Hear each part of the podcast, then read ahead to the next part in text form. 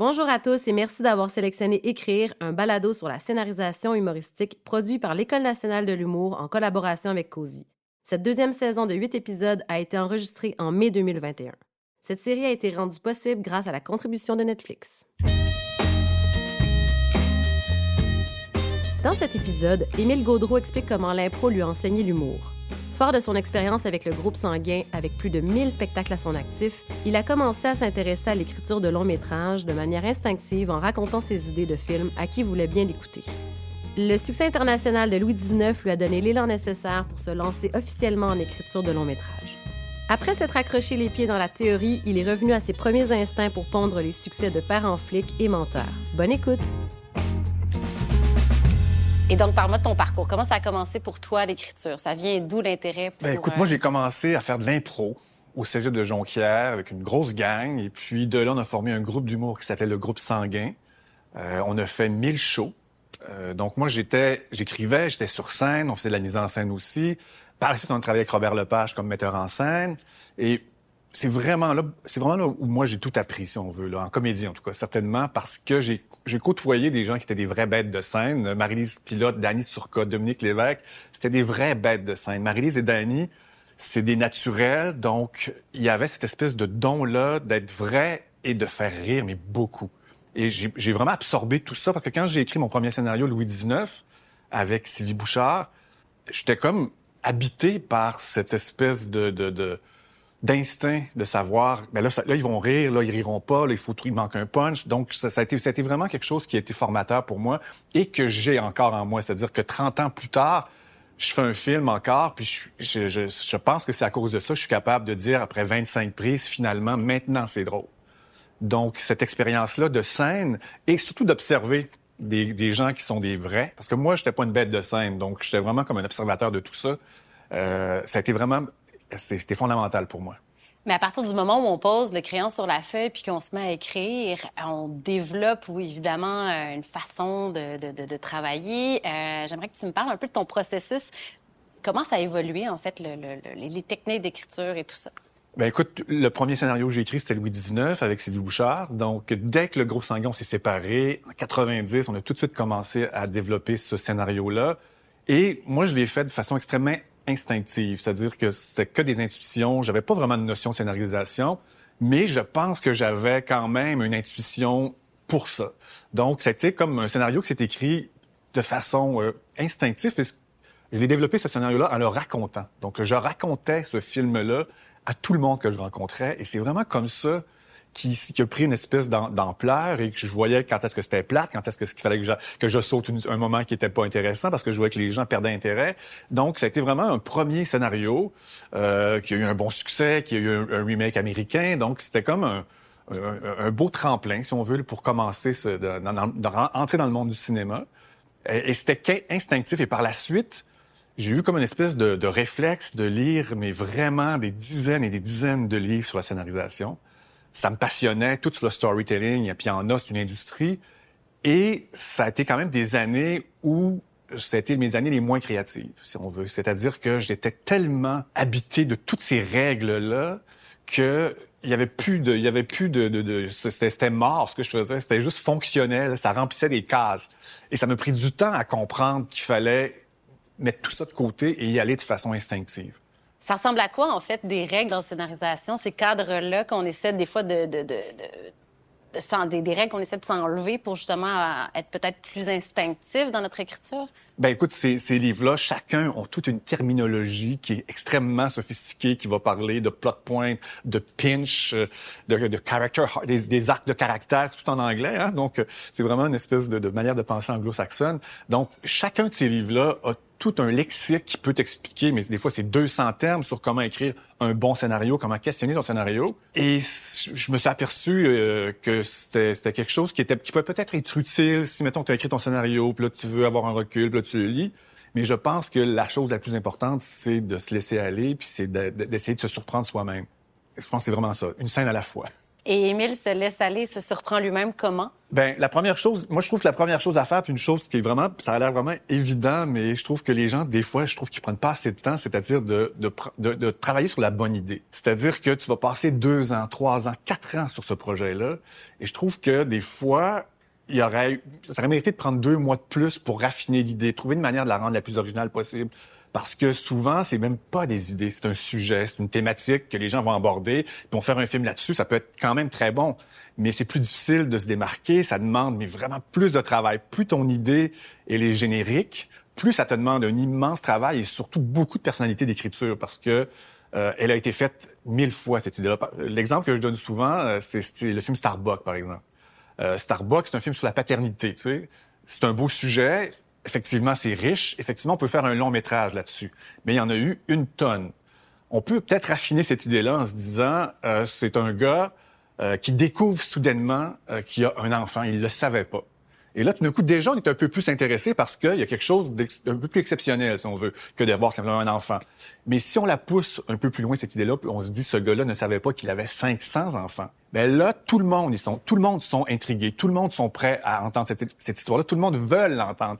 Et c'est pour moi cette espèce d'effort-là que je trouve qu'il faut faire avant de, de, de, plonger pendant très longtemps dans une, dans, une, dans une histoire. Et plus ton idée, elle est unique, plus elle est originale, plus tu vas avoir à découvrir une tonne de scènes qui n'ont jamais été écrites parce qu'elles elles sont en fonction de, ce, de ce sujet-là. Donc, je recommande vraiment de, prendre le temps de choisir et aussi de, la spécifier puis de la pousser cette idée-là, puis se demander, mettons, tu peux dire, je veux je faire un film sur la paternité, ben, se poser la question, ce serait quoi la situation la plus originale qu'on n'a jamais vue qui pourrait parler de ce sujet-là? Donc, trouver la bonne idée, prendre le temps, en fait, de, de, de, de l'intégrer, de faire des recherches. Bien, surtout la spécifier, puis s'assurer qu'elle est, plus unique, qu'elle a été moins faite. Par exemple, moi, quand j'ai fait Menteur, ben c'était un, un, un, mythomane qui voit tous ses mensonges devenir la réalité. Fait que ça, il n'y avait jamais eu de film comme ça qui avait été... Cette histoire-là n'avait jamais été écrite. Fait que ça me permet, moi, d'avoir plein de scènes qui, peut, qui, ne, qui, ne, qui ne parlent que de cette idée-là. Donc, c'est des scènes qu'on n'a jamais vues ailleurs, ce qui fait que ton film, à la base, déjà, il va être plus original, il va être plus surprenant tu écris principalement euh, pour les longs métrages, donc de, fiction. Euh, on retrouve Émile dans quel contexte quand il écrit? Est-ce qu'il écrit le soir, la nuit? Il a besoin de boire huit cafés avant de pondre l'idée qui émerge depuis euh, des semaines. ça ressemble à quoi ton univers? De... Ben écoute, en général, ça va être le matin, l'après-midi, mais tu sais, moi, ça fait 30 ans que je fais des scénarios, fait il vient, c'est comme un muscle aussi, hein, qui, se développe. Puis je peux travailler n'importe où, là, dans un avion, dans une salle d'attente d'hôpital, n'importe où, dans une voiture, dans, dans l'autobus. J'ai pas, j'ai, à force de le faire, c'est comme si j'ai accès à ce muscle-là euh, n'importe où et n'importe comment. Donc, euh, peu importe où je suis, je peux comme rentrer dans mon histoire, puis travailler, puis je, bon, ce qu'il y a autour, euh, ça m'affecte pas. Parlons des personnages, parce qu'une bonne idée, bon, évidemment, est portée par euh, l'importance et la qualité des personnages qui sont développés. On parlera des dialogues ensuite, mais comment viennent l'inspiration pour ces personnages-là? Ben, tu sais, c'est là, je, on parle un peu de, comment écrire un scénario, puis surtout une comédie. Puis je parlais tout à l'heure qu'il y a beaucoup de règles. Hein, il y avait il y avait une tonne de livres, qu'il y avait une tonne de règles. Puis à force de faire des films, puis à force surtout d'en regarder, euh, une chose pour moi qui est devenue très claire, c'est qu'il n'y en a pas de règle. C'est-à-dire que chaque règle, tu, vois un film qui est un chef-d'œuvre puis qui va à l'encontre de cette règle-là, ça fait qu'il vient un temps où tu te dis, il n'y a pas vraiment de règle, sauf peut-être, moi je te dirais, une seule règle qui est, qui est majeure, qui est importante et qui, ça, tous les, tous les grands films euh, respectent ça, c'est-à-dire qu'un bon film, c'est une histoire qui se transforme constamment de façon cohérente et surprenante. Fait que peu importe qu'est-ce que tu fais, si ton film est pas en métamorphose constante de façon bien organique, ça marchera pas. Ça va, ça va devenir soit ennuyant ou ça va devenir n'importe quoi. Ça a l'air très simple, mais c'est quand même tout un défi. Pour reprendre l'idée des personnages et de l'aspect organique d'un scénario, je pense que le personnage et les personnages sont en fait le moteur de cette, euh, cette réussite, ce côté organique-là, non? Ouais, ben c'est ça. J'ai mis beaucoup d'emphase sur l'idée parce que moi, c'est comme ça que je fonctionne. C'est-à-dire que je trouve l'idée avant, puis après, je construis tout autour de cette idée-là. Mais tout le monde est différent, tout le monde a sa méthode, tout le monde a vraiment des intuitions qui leur appartiennent et il faut vraiment aller là-dedans. Donc, tu peux commencer par un personnage. Par exemple, moi, on, mettons, on revient à Starbuck. Je trouve qu'il est un bon exemple.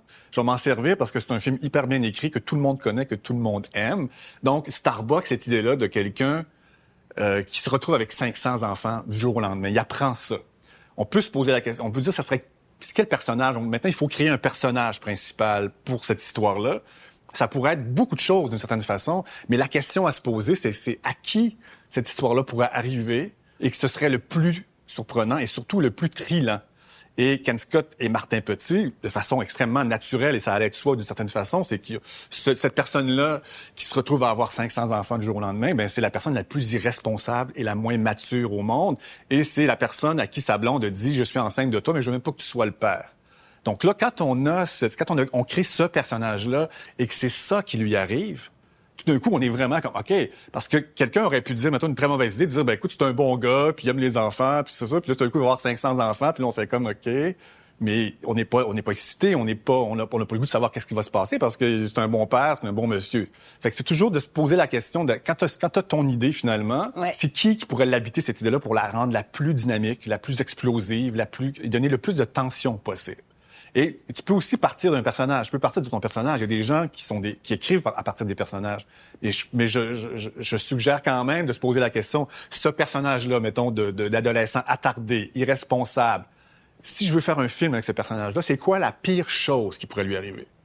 Cette question-là, tout d'un souvent, peut avoir, il y il pourrait avoir plein de, plein d'autres idées que Starbucks, mais si tu la pousses et tu la pousses et tu la pousses, quand tu vas l'énoncer, cette, cette, idée-là, ben normalement, il y a une excitation, si elle est bonne. Et toi aussi, en tant que, que scénariste, quand tu as cette idée-là et quand tu as ce personnage-là, c'est comme si tu sens que, que cette idée-là va avoir du souffle. Tu sens que ah, ça pourrait être un long métrage. C'est pas un sketch, c'est pas un épisode de télé. Ça pourrait être un long métrage et tu sens que ok, je vais pouvoir l'apporter parce que la difficulté de l'écriture de long métrage en comédie et dans tout, c'est vraiment simplement, c'est long. C'est-à-dire qu'après 40, 50 minutes, souvent c'est là comme spectateur qu'on va faire, OK, je perds intérêt parce que c'est là que la difficulté commence et c'est là qu'il faut se rendre jusqu'à la fin. Et pour y arriver, la bonne façon de, de, de, s'assurer que tu vas pouvoir avoir du jus puis du souffle jusqu'à la fin, c'est encore le personnage, c'est encore ta thématique. C'est-à-dire que si tu as cette idée-là de Starbucks et si tu as ce personnage-là, il faut que tu te demandes où tu vas te rendre. C'est quoi, c'est quoi ton souffle? C'est quoi ton émotion à la fin? Et ça, ça passe beaucoup par l'émotion.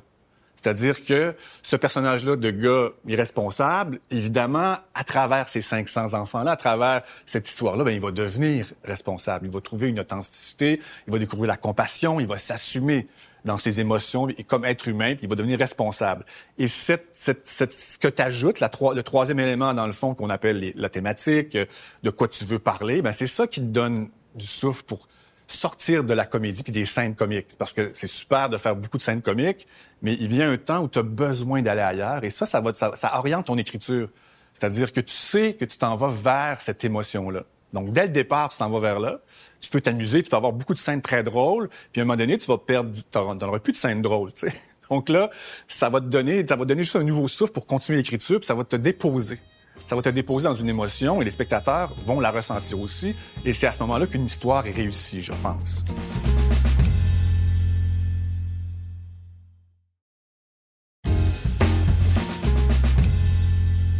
Quand on écrit en humour, en fiction? Est-ce qu'il doit y avoir un équilibre entre l'aspect très comique, drôle, désiré, puis la balance avec euh, un contenu un peu moins euh, dans, dans, dans, dans l'humour? Ben écoute, ça dépend vraiment de chaque auteur cet équilibre-là entre l'humour là et, et l'émotion, ça dépend vraiment, vraiment de chaque auteur. Puis c'est ça qui est important. Quand si tu sais quelqu'un qui a un talent en, en, en humour, c'est capable d'écrire de la comédie, est un, un réel don parce que c'est un don, et tu veux faire un long métrage, ben ça se peut que ça soit drôle pendant 95% du temps, mais que tu saches que puis qu'à la fin, tu as un petit truc, puis que les gens ont senti quelque chose. Et ça se peut que si tu fais une farce, que ça soit drôle du début à la fin, puis qu'il n'y ait pas d'émotion. Mais c'est très, très dur à faire, ça, une farce. C'est comme euh, Top Secret, ce genre de film-là, là, ceux qui ont mon âge. Là, c'est, c'est plus dur à Donc, si tu fais pas une farce, si tu veux raconter une, une, histoire qui va, qui va faire ressentir quelque chose aux gens autre que de les faire rire, peu importe euh, ton style, tu vas avoir une émotion à la fin, mais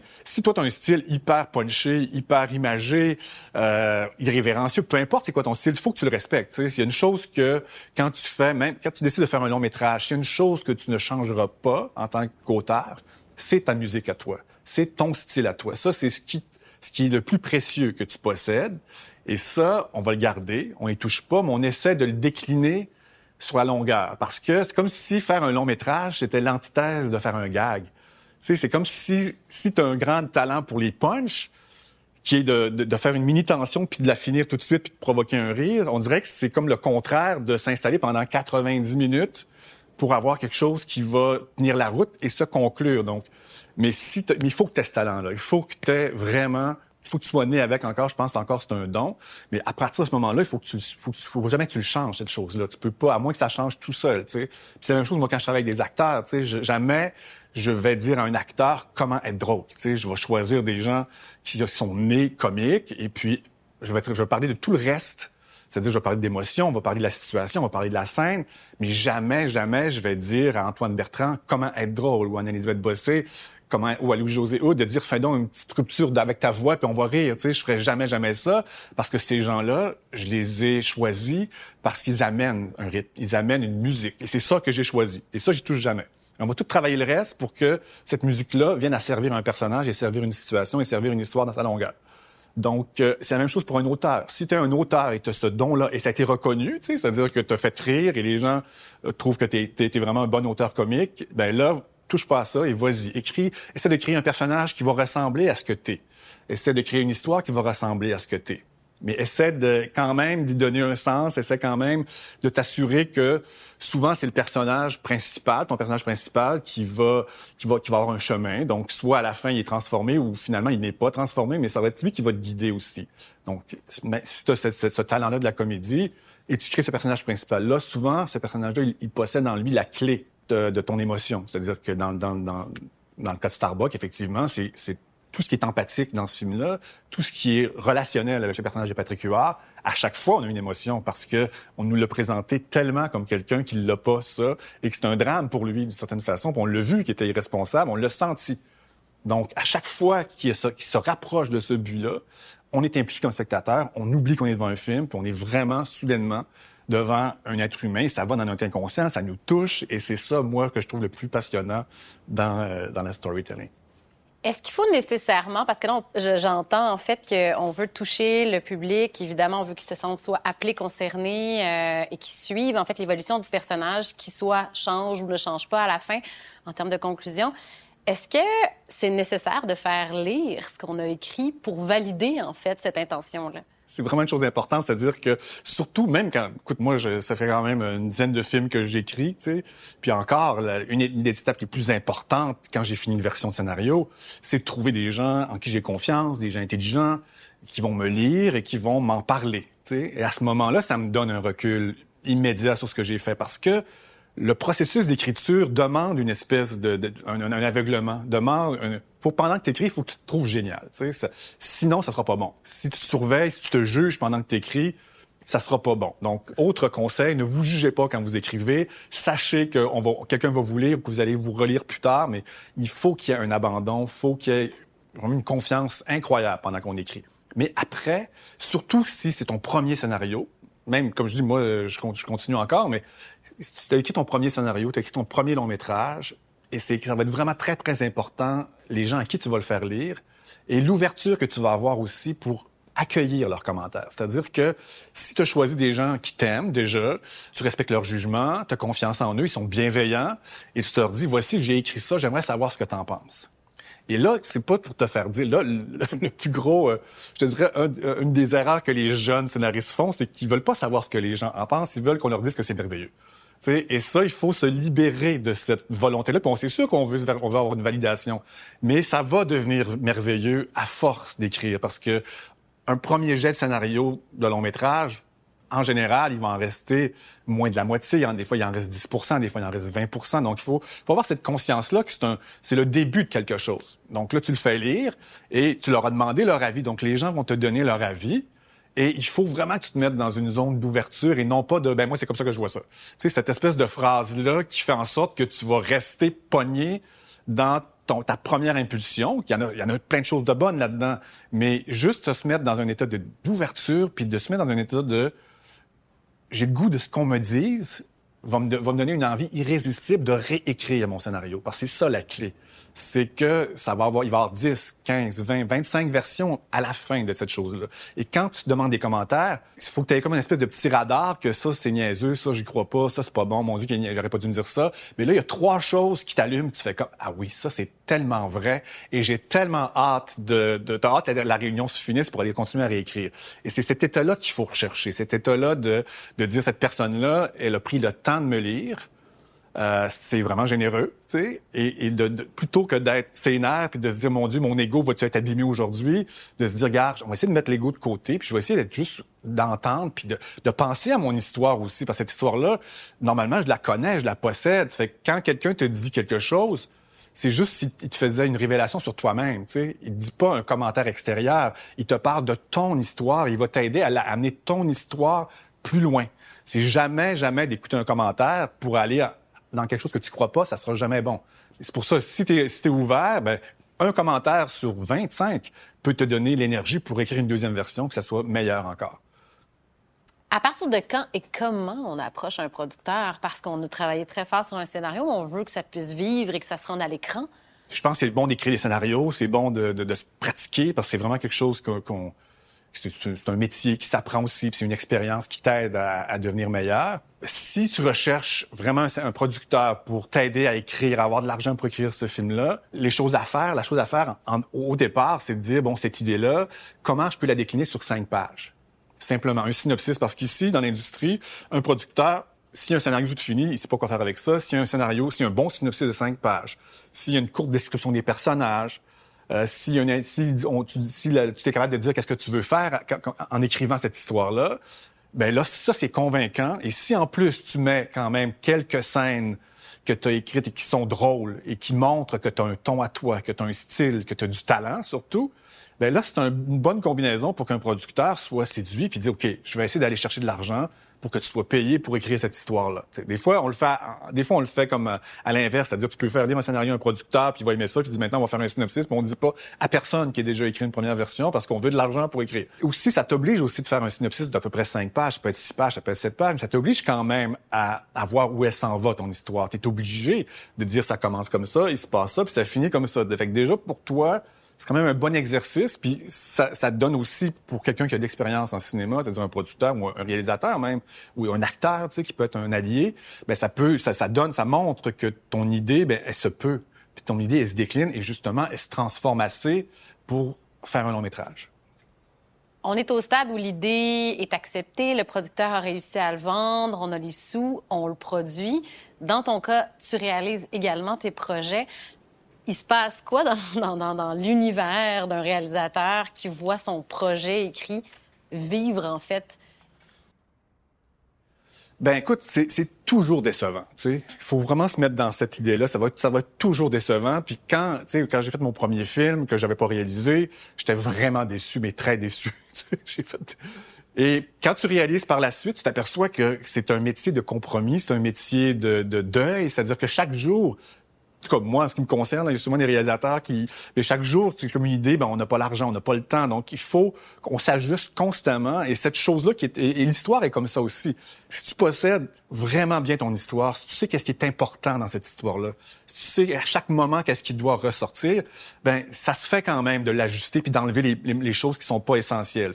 Ça, c'est une chose qui peut aider tout le monde. même si c'est juste scénariste puis tu parles à ton réalisateur, c'est de la posséder. Ça a l'air niaiseux, mais de la posséder, cette histoire-là, mais du début à la fin et à chaque seconde. Donc, tu sais que si un producteur te dit, il faut qu'on coupe 20 euh, pages, ben là, tu vas faire un instant, laisse-moi juste réfléchir. Et c'est sûr que tu couperas pas les, 20 pages qu'il faut pas qu'il faut, qu'il faut garder, tu sais. Donc parce que tu la connais cette histoire, tu sais ça, je peux le sacrifier. Les gens savaient pas que ça arrivait. Moi, je savais, j'aimais ça, mais ça, par contre, ton espèce de fil dramatique, c'est ça que tu dois protéger absolument. Et en tant que réalisateur, c'est la même chose. C'est-à-dire que moi, je me, je me considère toujours comme un scénariste qui réalise. Tu sais, même j'ai fait neuf films.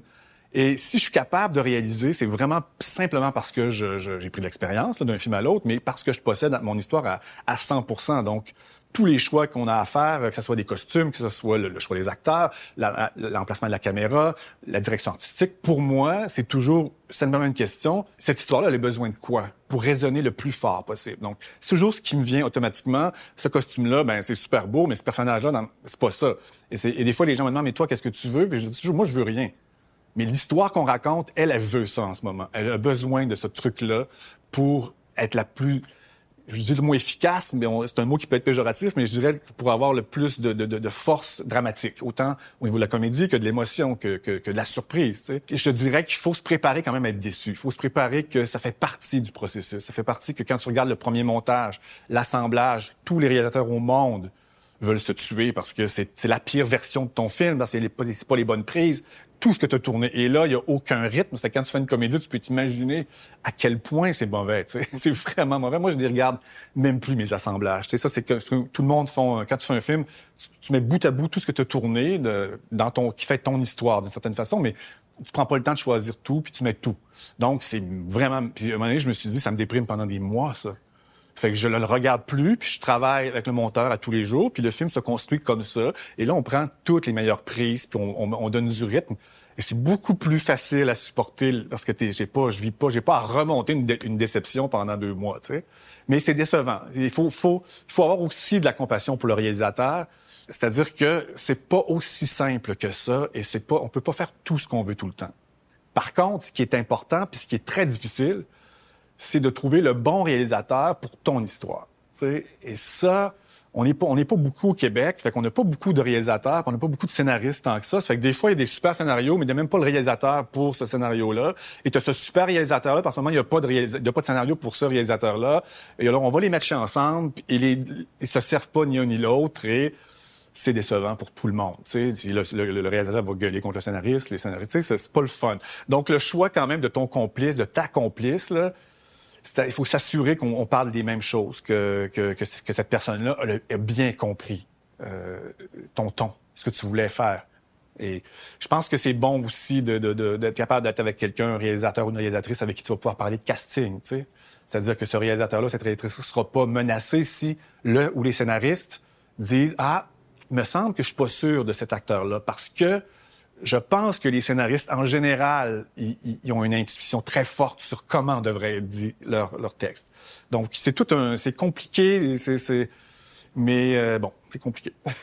Mais dans, dans, tout ce processus-là, justement, il y a comme j'entends qu'il y a une espèce de deuil ou euh, un lâcher prise très important en fait à partir du moment où on a créé notre univers puis qu'il est transposé à l'écran. Justement, dans ce casting-là, euh, as-tu un exemple en particulier de ce que tu avais imaginé qui est devenu complètement autre chose de par, de par le jeu de cette personne-là ou? Chaque film, euh, on a des acteurs en tête. Des fois, on leur propose ce rôle-là, puis pour euh, mon dernier film Menteur, ben, j'ai proposé à deux actrices euh, le rôle que Geneviève Schmidt joue finalement dans le film, tu où elle fait l'espèce de, de, patronne très sérieuse qui devient alcoolique et qui est complètement hystérique. Et les deux actrices ont dit non, tu sais. Puis là, t'es très déçu. Puis là, tu dis, ah, ben, Geneviève Schmidt, je l'adore, elle est super géniale. Donc, on lui offre le rôle. Elle a dit oui. Et là, moi, je suis aussi, comme réalisateur et scénariste, je suis très ouvert à ce que ces gens-là apportent. C'est-à-dire qu'avant de tourner le film, déjà, euh, on lit les scènes, je lis les scènes avec les acteurs, on, fait du travail de table, et déjà, autour de la table, Geneviève, elle me dit, je peux-tu twerker dans la fenêtre, tu sais? Parce que un fantasme qu'elle avait. Elle voulait, le personnage dansait, elle dit, je peux-tu twerker dans la fenêtre? Puis j'ai dit, oh mon Dieu, oui, pourquoi pas? Et finalement, tu vois, ce moment-là est un des moments où les gens rient le plus dans le film. Parce que elle, puis moi, je fais confiance, cette fille-là, elle, a, elle, a, elle, a, un instinct, elle a fait de la scène. Fait que je veux qu'elle amène, je veux qu'elle enrichisse son personnage. C'est la même chose dans Menteur avec Anne-Elisabeth Bossé. Son personnage sur papier était pas si flamboyant que ça. c'est vraiment en, autour d'une en lecture de table qu'elle s'est mise à pleurer en essayant de parler. Puis là, on était mort de rire. Puis on fait, mon Dieu, mais c'est une chose qui est très drôle. Donc, on, on l'a ajouté au scénario. Tu sais. Puis même pendant le tournage, j'ai écrit une scène entre Antoine et Anne-Elisabeth qui se parlent, puis on a la misère à se comprendre. Puis, tu sais, en me disant, ah, ben ça, il y, a une veine là qui est le fun. Donc, cette espèce de, de, de, de se mettre disponible et de jamais se sentir menacé par ce que les gens, les gens que tu as choisis puis qui ont du talent, mais à tous les niveaux, la direction photo, la direction artistique, costume, tu sais, ces gens-là, ils ont du talent, c'est des créateurs, ça qui peuvent, ils peuvent bien enrichir euh, ton histoire, d'où l'importance de la connaître cette histoire-là, parce que Geneviève peut me faire quatre autres propositions, mais je vais dire, ah non, ça, ça fit pas, tu sais. Ça, ça sert pas mon histoire. Le directeur photo peut me dire, je pourrais faire ce super travelling-là, ça serait merveilleux. Puis c'est vrai, je regarde ça, je dis, mon Dieu, les gens vont trouver que je suis bon si je mets ça dans le film. Mais à ce moment-là, dans cette scène-là, je sais qu'on va la couper, cette, on va couper ce mouvement-là au montage. Il sert pas là. J'ai pas besoin de tout ça à ce moment-là. Donc, parce que je connais mon histoire, ben, je suis capable de, de, faire ces choix-là. Puis ça castrera pas les gens parce que souvent, je, suis assez disponible pour dire oui, ça c'est vraiment bon. Puis ça, la scène, à ce moment-là, elle a besoin de ça. Puis je suis capable de leur expliquer c'est quoi cette scène-là aussi. Donc je suis capable d'expliquer à tout le monde à quoi elle sert cette scène-là, qu'est-ce qu'elle véhicule dans mon histoire. Tu sais, c'est quoi ce beat-là et c'est quoi l'émotion, c'est quoi le rire qu'on doit avoir et comment on doit l'avoir. Donc à partir de ce moment-là, ben, tout le monde peut contribuer en, en sachant qu'est-ce qu'on essaie de faire.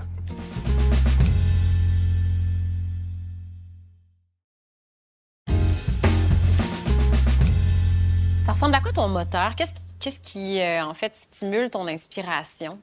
Ben, moi, c'est vraiment une idée. Comme par exemple, menteur, tu sais, j'avais un ami qui était vraiment mythomane, puis qui était vraiment en train de mentir. Je, je voulais toujours mentir tout le temps, puis il prenait sa fille, elle dit, sa fille était toujours malade, tu sais. C'était toujours ça son excuse. Ma fille, mon Dieu, elle est encore malade, elle est encore... Puis ça, je me disais, mais elle est pas malade. Puis à un moment donné, je me suis dit, ben, il va la rendre malade, à force de dire qu'elle est malade. Et là, j'ai fait, ah, mais il me semble qu'il y a une idée de film là-dedans. Et ça, cette idée-là, un menteur, un mythomane qui voit ses mensonges se réaliser, tout de suite, j'ai fait, il me semble qu'il y a du jus là-dedans. Il me semble que c'est quelque chose qui pourrait être excitant pour les spectateurs aussi, tu sais. Il y a quelque chose qu'ils n'ont jamais vu, puis il y a quelque chose qu'on, tout le monde ment, tout le monde connaît les mythomanes. Alors moi, cette idée-là va me, va vraiment me donner une énergie en disant, je vais essayer de rendre justice à cette idée-là parce que c'est une idée originale. Puis je disais vraiment, à, je travaillais avec Éric Boulian et puis Sébastien Ravary, puis je leur disais, écoute, il faut qu'on soit à la hauteur de cette idée-là parce que elle, c'est une promesse qu'on fait aux spectateurs. sais. Il voit la bande-annonce, puis c'est un mythomane qui voit ses mensonges se concrétiser. Il faut qu'on livre, parce que les autres, les spectateurs, ils vont être craqués, puis ils vont dire ah oui, je veux voir ça, mais après ça, après ça se peut qu'après 10 minutes, ils font comme ben là, tu sais.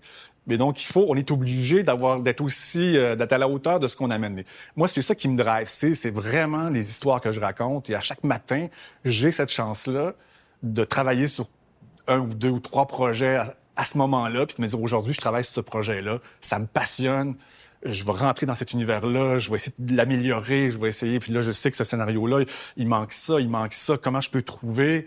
Et là, maintenant, je, je, je, je, je travaille avec mon téléphone, mais je, je dicte là, sur toutes mes affaires, puis je me promène dans la maison, puis il y a vraiment, soudainement, comme un... En tout cas, ça a été une nouvelle méthode pour moi depuis une couple d'années où je fais juste marcher, puis je note, puis je, je, je sors juste les idées qui me viennent, puis ça se transcrit automatiquement dans mon ordinateur. Et là, il y a quelque chose, on dirait que j'ai accès à, à, à l'inconscient, à la créativité plus facilement comme ça. Donc là, moi, je me lève, puis là, je vais marcher dans la maison, je vais marcher dehors, puis... Mais je trouve que c'est un privilège incroyable d'avoir cette passion-là, d'avoir cette... Euh, c'est une drive, là, j'ai hâte que, que j'espère que j'espère que cette fois-ci, je vais réussir à faire une histoire parfaite, puis j'ai jamais réussi encore, puis j'ai encore cet espoir-là, tu sais. On parlait de la, la collaboration, de la coécriture, au-delà de la relecture de certaines, mm -hmm. par certaines personnes. Comment on coécrit, puis comment ça se passe en fait dans ta réalité? C'est sûr que de la comédie, c'est toujours le plus fun d'avoir un public, d'avoir euh, quelqu'un à qui, avec qui partager ça, quelqu'un qui peut réagir. Donc oui, pour moi, j'ai presque toujours écrit mes films avec des, co-scénaristes. Puis d'ailleurs, même les choisir, c'est un peu du casting aussi, tu sais, de trouver la personne avec qui tu vas collaborer sur ce projet-là. Ah, cette personne-là, je sens que Benoît Pelletier, pour le sens, de l'humour, c'est la bonne personne pour écrire ça avec moi, tu sais. Donc, il faut, il y, y, y, a un casting à faire aussi, comme trouver des bons collaborateurs. Mais c'est vrai que tu sais, quand tu fais une franche comédie, là, le nerf de la guerre, c'est les rires, c'est les gags, tu sais. Puis c'est sûr que d'être deux ou trois même euh, qui travaillent la même scène plusieurs fois, ben c'est évident qu'on a plus, il y a plus de chances que cette scène-là effacerait, puis donc qu'on trouve une manière de la rendre drôle, qu'on trouve une manière que qu'elle ait un punch de fin de la scène, tu sais, parce qu'on en parle, parce qu'on cherche, parce qu'on brainstorm. Tout seul, c'est possible aussi, mais je pense que c'est bon d'avoir des lecteurs ou d'avoir un lecteur peut-être privilégié qui te relance beaucoup, qui, te challenge, qui te donne des idées, qui, qui te dit ça c'est moins drôle, ça c'est drôle, va dans cette direction-là je pense que la comédie, elle exige presque ça parce que, euh, tu sais, à la base, c'est vraiment quelque chose qui, on est, sur scène puis on fait rire des gens, mais là, c'est, je trouve ça plus délicat, de, mettons, de partir avec une comédie puis de l'écrire puis de faire quatre versions puis de dire ça va être drôle. En tout cas, pour moi, moi, ça m'aide beaucoup d'avoir des collaborateurs. Euh. Parce qu'il y a comme un univers, euh, une, image qu'on se fait de, de l'écrivain, de la solitude, des longs moments seuls à créer. Puis, ouf, à un moment donné, deux mois plus tard, pouf, ah, t'étais où? Ben, j'écrivais, tu sais, la personne émerge. Euh, donc, c'est une fausse image qu'on se fait. La majorité des gens travaillent et aiment collaborer. Oui, mais même quand tu collabores avec quelqu'un, tu as ces moments-là de, de, solitude parce que souvent on va séparer des scènes, souvent on va séparer des sections euh, du, scénario, puis on part pendant deux mois, puis effectivement on a ce plaisir-là de se retrouver seul, puis ce plaisir-là de chercher, puis d'essayer de penser que c'est génial pendant un petit bout avant qu'on nous dise ça c'est pas bon, tu sais, ou que ça tu peux retravailler. Donc c'est un mélange, mais ce moment-là il, il, est précieux puis il est presque essentiel, tu sais, c'est-à-dire que à part faire des brainstorming, là, pour on a une scène problématique, puis on cherche, on cherche, puis c'est aussi euh, profitable, mais je pense que de partir, puis de, chercher, puis d'avoir d'être tout seul, puis d'être que 16 heures par jour habité par ça, c'est tellement le fun. Est-ce qu'on jette du matériel ou on garde tout? On jette beaucoup, beaucoup, mais en général, ce qu'on met, qu'on garde pas dans le film, c'est pas bon ou ça n'a pas sa place dans cette histoire-là. Donc, ça c'est un processus, tu sais pour écrire euh, Menteur, c'est sûr qu'on a écrit 25 scénarios complets là, pour garder à la fin cette histoire-là. Donc, mais il n'y a jamais de... C'est jamais comme euh, triste parce que ça y appartient pas. T'sais. Puis même si, une bonne histoire là, c'est quelque chose qui est comme pour, pour moi qui est un peu organique. C'est-à-dire que c'est comme un presque végétal. C'est-à-dire que quand je trouve l'idée puis que j'installe cette histoire-là, c'est comme si je mettais les racines, puis c'est comme si je donnais tout ce qu'on a besoin.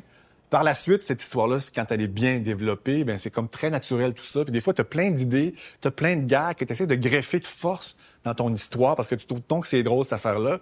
C'est comme si à force de se développer, elle va les éjecter ces idées-là, puis ils y appartiennent pas. Donc c'est pas euh, c'est pas du tout dramatique. Puis même quand tu écris un show d'humour, quand tu écris pour la télé, quand tu écris des sketchs, ça fait partie de la, quand tu fais de la comédie, ça fait partie là, de, de sais, le, le, plus grand génie de la comédie au monde, dans l'histoire de l'humanité, avait pas une moyenne de 100 Tu sais, Louis-José Hood travaille, il écrit l'équivalent de trois shows, puis il va les répéter, puis il va, tu sais, on a l'impression que ces gens-là lisent le bottin téléphonique qui est le cliché, mais et que ça va être drôle, mais ça va être drôle une minute. C'est après qu'il faut qu'ils travaillent, et eux le savent plus que n'importe qui. Les, les grands humoristes qu'on a ici, eux le savent à quel point ça demande du travail, puis à quel point t'en jettes, puis t'en jettes, puis t'en jettes. Est-ce que ton écriture humoristique a évolué, a beaucoup changé ou elle a une, teinte, une couleur, en fait, qui, demeure dans le temps? Moi, je pense que mon écriture, je, dirais que, ben, on est, on est un peu embêtant de se définir, mais euh, comme je travaille avec des gens qui ont souvent des personnalités très fortes au niveau du gag, puis moi, c'est pas vraiment ça. Moi, j'ai l'impression que ce qui me ressemble le plus, c'est peut-être plus sur la longueur, justement. C'est peut-être plus sur la comment comment qu'on va raconter cette histoire-là et où on met cette scène-là, puis qu'est-ce qu'est-ce comment elle sert cette histoire-là. Et ça, je pense que ça a comme et, souvent j'essaie de retrouver Louis XIX, j'essaie de retrouver tu sais, mettons que je, je, suis un petit peu bloqué ou j'essaie de retrouver cette espèce d'élan-là premier de ce premier film-là que j'ai écrit avec Sylvie Bouchard, qui avait cette espèce de... Il y avait un naturel, il y avait une absence de poser de questions, il y avait une confiance ou une innocence totale, tu sais. Donc, j'essaie d'y retourner à ça, cette espèce d'innocence-là, puis de... parce que l'ennemi de, tous les artistes et tous les, sur les scénaristes, c'est la tête, c'est le jugement, c'est le, le, doute, c'est utile, mais vraiment pas longtemps, puis après ça, il faut replonger. Donc, euh, moi, j'essaie de retourner à cette jeunesse-là que j'avais, puis j'étais tellement... J'étais pas niaiseux, mais tu sais, tu, plonges, tu as confiance. Donc, euh, je sais pas si ça, je sais pas si ça, ça l'a changé chez moi, mais c'est sûr que quand t'aimes la scénarisation, quand t'aimes l'humour, quand t'aimes la comédie, ben t'en regardes, t'en absorbes, tu continues à aller voir ça, t'aimes ça, t'es jaloux parce que c'est tellement bon ce que cette personne-là a fait. Et je pense qu'à partir de ce moment-là, tu continues d'absorber ces trucs-là. Puis ce qui est important, c'est que ça, te garde dans ton époque. Tu sais, je trouve qu'il n'y a rien de plus triste qu'un créateur qui vient à ne plus aimer ce qui se fait à son époque. Et je trouve que souvent, ces créateurs-là vont s'éteindre tranquillement parce que ils manquent d'air, ils manquent, ils sont dans leur petit monde à eux, ils l'ont pas ouvert ils n'ont pas été stimulés, ils n'ont pas été... Euh, euh tu vois quelque chose comme, mettons, le film Parasite, pour moi, si je regarde ça, puis c'est un défi de scénarisation, puis c'est une leçon, puis c'est comme un monde nouveau qui s'ouvre, tu te dis, ah, comment ça peut se faire comme ça, on est rendu là dans la structure maintenant. Donc, euh, tous mes films que j'envisage en ce moment, je pense à ce film-là, je pense à un film comme La Séparation, qui n'est pas une comédie, mais c'est des structures narratives extrêmement complexes et modernes et qu'on, qui, vont beaucoup plus loin que ce qu'on avait vu avant. Donc ça, moi, ça me nourrit, ça m'habite et je veux, après ça, je peux plus refaire comme avant Parasite pour moi. Il faut que je continue à, vouloir que mes films se transforment encore plus constamment. L'exemple de Parasite m'amène à me poser la question, donc l'évolution de ce type d'humour-là. Euh, en ce moment, on voit beaucoup de, de, de, de comédies dramatiques Parasite est un très bon exemple. On aborde aussi euh, les sujets délicats. Euh, ça m'amène à me demander, est-ce que l'humour aujourd'hui doit absolument être dans la dramatique ou on est capable, en fait, euh, ou on est encore intéressé à recevoir d'autres types de, formats puis de projets? Mais moi, je pense que tout, tu sais, il suffit de quelqu'un qui émerge, qui a du talent, puis que c'est un, que, qui, qui a passé à l'école, puis que Louise Richer a vu, puis que ça comme, puis ça, va être, un nouveau style qui va arriver. Pour moi, il n'y a pas de, c'est tellement personnel cette affaire-là de, de, ta vision, puis ton regard, puis comment t'écris la comédie que on pense que ça va être ça maintenant, puis tout d'un coup, il y a quelqu'un qui émerge, puis c'est tellement génial, puis tellement différent que là, tu dis, ah, ça va être ça, mais il est allé complètement à l'envers de ce qu'on pensait que ce serait. Donc, moi, je pense qu'il faut simplement être à l'écoute des talents, des gens qui émergent, des gens qui, amènent quelque chose de différent, ou même quelque chose qu'on a déjà vu, mais encore plus drôle, encore plus loin. Je suis un petit peu méfiant, si on veut, de, de, se dire, ah, OK, faut, je prévois comment que ça va être, puis moi, il faut que je fasse ce genre de film-là, parce que c'est ça qui pogne en ce moment, je trouve que en, en général, c'est moins réussi. Quand, quand je travaille avec des acteurs, souvent, moi, je leur dis, euh, faut pas que tu aies d'objectif. Quand tu fais la scène, faut pas que tu aies un objectif. Faut pas que tu veuilles être bon, faut pas que tu veuilles être drôle.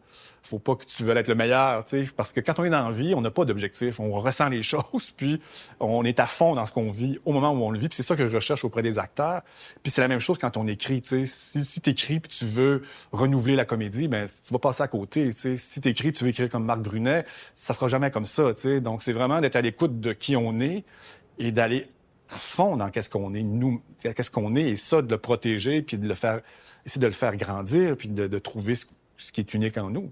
Puis si on revient un peu à l'industrie, au marché en ce moment, euh, est-ce qu'il y a de la place pour tous les types d'humour? Hum, moi, j'ai l'impression que oui. sais. Moi, j'ai l'impression que le talent euh, est toujours reconnu. J'ai l'impression que, surtout en comédie, surtout en comédie, plus que dans tous les domaines, parce que c'est tellement quelque chose de clair c'est tellement quelque chose qui est, qui est, c'est, on peut pas le nier. Quand quelqu'un arrive et quelqu'un a du talent, il embarque sur scène, il écrit, euh, c'est clair, tu sais. Donc, il y a toujours de la place. Est-ce qu'il y a de la place pour tous les types d'humour au Québec et est-ce que l'industrie est prête à accueillir justement euh, et donner, bon, les fonds, on sait, l'industrie, on parle de, de, de, des modes de financement? Mais c'est sûr que moi, en ce moment, ce que je sens, c'est que les institutions, les, ceux qui décident, en ce moment, par exemple, la franche comédie, ils sont pas friands de ça. Ils ils prendront pas beaucoup de risques à ce niveau-là. C'est-à-dire quelqu'un qui, ne connaisse pas, qui a moins d'expérience, là, c'est plus difficile. Mais en même temps, je trouve qu'il faut jamais essayer de deviner les envies des autres parce que c'est là que tu te trompes, c'est là que tu passes à côté de quelque chose. Si toi, tu as une franche comédie en toi puis tu y crois, faut y aller à fond, faut, faut ah, trouver les alliés. Des fois, c'est par un acteur, des fois, c'est par un, humoriste qu'on connaît, que tu dis, gars, j'ai cette idée-là, qu'est-ce que t'en penses? Puis là, quand t'approches un producteur, ben, tu dis, ben là, il y a cette personne-là qui, qui, est intéressée, qui trouve ça drôle. Donc là, ah, ben, un producteur, que souvent, ils connaissent pas trop la comédie, mais là, si cette personne-là, que moi, je trouve très drôle, que tout le monde trouve drôle, aime ça, puis veut être dans le projet, mais ça peut te donner un, petit, une petite chance de plus. Là, puis il faut, faut, faut, foncer, moi, je pense. Il faut pas se questionner. Il faut pas se questionner soi-même non plus. Il faut pas jamais essayer de, d'écrire un film. Certains, tu vois, ils écrivent des films pour aller à Cannes, puis tu te dis, ah, ben, ils iront pas. Parce qu'ils voulaient trop aller à Cannes, quand ils ont écrit leur film, là, ça paraît. donc, euh, il faut vraiment, pour moi, essayer de plus possible de s'enlever nos objectifs, c'est-à-dire de, de, quand tu écris, de se dire, ah ben là, je vais arriver à ça, je vais arriver à ça, c'est pour moi le contraire de quelque chose qui va sortir de façon intuitive. Et donc, pour la suite, ça ressemble à quoi, toi, tes prochains défis? Ben moi, je suis en écriture, puis euh, une chose que j'ai faite, euh, que c'est vraiment une bonne idée que j'ai eue, c'est que j'ai parti ma, ma maison de production. Ça fait que moi, je travaille avec Denis Robert pendant très longtemps. Puis, comme j'amène mes idées, j'amène mes castings, je réalise, je me suis dit, je fais quand même un travail de producteur et j'ai décidé de produire mes trucs. Donc ça, c'est quelque chose qui est assez... C'est un, nouvel univers, mais c'est simplement que ce que je fais m'appartient plus. Et ça me donne un contact avec aussi les décideurs. Tu sais, j'ai pas, l'impression d'être un enfant puis quelqu'un, un adulte, va, va parler pour moi. Tu. Fait que ça c'est super. Donc maintenant, je développe mes trucs pour moi. Je, peux développer aussi des trucs pour d'autres personnes, puis euh, prendre une histoire puis essayer de l'aider à, à, la, mettre à jour, la mettre euh, à terme. Euh, puis là, je travaille en ce moment sur trois, trois projets différents de long métrage, un peu à qui sont rendus à des étapes différentes. Puis je vais décider là-dedans euh, qu'est-ce que ça serait quoi mon prochain film si on me permet de le, tourner. Puis en ce moment, je travaille sur une comédie qui s'appelle Sans mots. Et c'est assez, c'est vraiment quelque chose pour moi de complètement différent parce que c'est l'histoire de quatre verbomoteurs de quatre pays différents qui, du jour au lendemain, perdent l'usage des mots, autant de la parole que de l'écrit. Et le film est à peu près à 75-80% complètement muet. Donc, c'est toute une autre écriture pour moi parce qu'ils se retrouvent ensemble dans un contexte, dans un lieu. Et ils n'ont pas de mots pour parler et doit, bon, aussi, il y, a, toute une histoire, il y a tout un, un thrill là-dedans, j'espère, mais c'est comme une écriture particulière parce que des fois, je regardais mes films, surtout quand on fait des sous-titrages, je me dis, mon Dieu, que c'est verbomoteur. Ça parle, ça parle, ça parle vite, puis c'est juste des sous-titres tout le temps, tout le temps, tout le temps. Puis ça a été vraiment, même quand je travaillais sur mon montage, je me disais, il me semble que j'aimerais ça faire quelque chose de muet, tu sais. cette idée-là, elle est née comme ça. Donc, c'est vraiment terrifiant parce que j'ai jamais écrit comme, comme ça. J'ai pas de référence non plus d'autres films tant que ça, qui est une histoire contemporaine qui se passe sans dialogue et que les gens communiquent tout le temps par des gestes ou par des expressions. Donc, euh, ça, je t'avoue qu'à la fois, ça, me passionne, mais ça me fait beaucoup peur en me disant, mon Dieu, je vois-tu, ça va-tu se financer, je vais-tu réussir à être capable de le faire? Mais je, j'y vais là-dedans. Puis je travaille aussi sur une comédie dramatique historique qui se passe en 1965 avec deux jeunes personnages homosexuels dans la vingtaine. Et c'est une histoire vraie. Donc c'est deux jeunes qui ont euh, changé un peu le cours de l'histoire l'histoire du Québec au niveau culturel. Et ça c'est ça, c'est complètement différent aussi d'arriver dans quelque chose d'historique de, de jouer avec la chronologie avec la temporalité de jouer avec ces gens-là avec cette époque-là. Qu'est-ce qu'ils ont changé? Comment ils sont devenus des héros? Ça aussi, je dois t'avouer que c'est un projet, comme j'ai jamais fait ça, ça me stimule beaucoup. Et je travaille aussi sur un spin-off d'un film que j'ai déjà fait, c'est-à-dire de prendre un personnage secondaire et d'en faire le personnage principal et de créer toute une histoire autour de ce personnage-là. Et je, je sentais que justement, dans, dans, le film que j'ai fait, que ce personnage-là avait, avait du potentiel, avait comme une vie riche. Puis là, on va l'explorer dans un nouveau film. Est-ce qu'on a en primeur de quel personnage? Ben écoute, c'est tellement, euh, tu sais, c'est tellement des affaires, mais je peux, te, je peux le dire. Mais de toute façon, ça va être dépassé. Je sais pas quand ça va être passé, mais on travaille sur Menteuse avec euh, le personnage Elisabeth Bossé, qui serait le personnage principal, qui fait des mensonges. Donc, c'est vraiment un regard féminin sur euh, le mensonge au féminin de certaine façon. Puis c'est Antoine Bertrand et elle qui sont un peu les deux. Elle, le personnage principal, mais avec son mari. Puis on a toute une famille pour elle qu'on invente. Puis on est en train de développer ça aussi. Sais. Et le, le, grand conseil, en fait, à donner, si on résume un peu toute la pensée autour de... puis qu'on s'adresse à des, euh, à des jeunes euh, et moins jeunes qui seraient intéressés à la scénarisation, on leur conseille quoi? C'est quoi le grand conseil? Mon Dieu, ben, c'est des clichés, là. C'est regarder des films, regarder des films, regarder des films, regarder des films, regarder des bons films, puis de, de faut, faut, pour faire du cinéma, faut que ça soit une passion. Tu sais, faut pas que ça soit un passe-temps. Faut que si tu ce, ce don-là de la comédie et t'es pas passionné de cinéma, fais de la télé, fais de la scène. Ça va tellement être plus proche de ce qui est en soi un gag, de ce qui est en soi euh, ce qui est naturel dans le fond pour ce talent-là. Mais si tu es passionné de cinéma, si tu en manges, ça te passe, là, oui, tu peux transférer ce talent-là vers, vers ce, médium-là.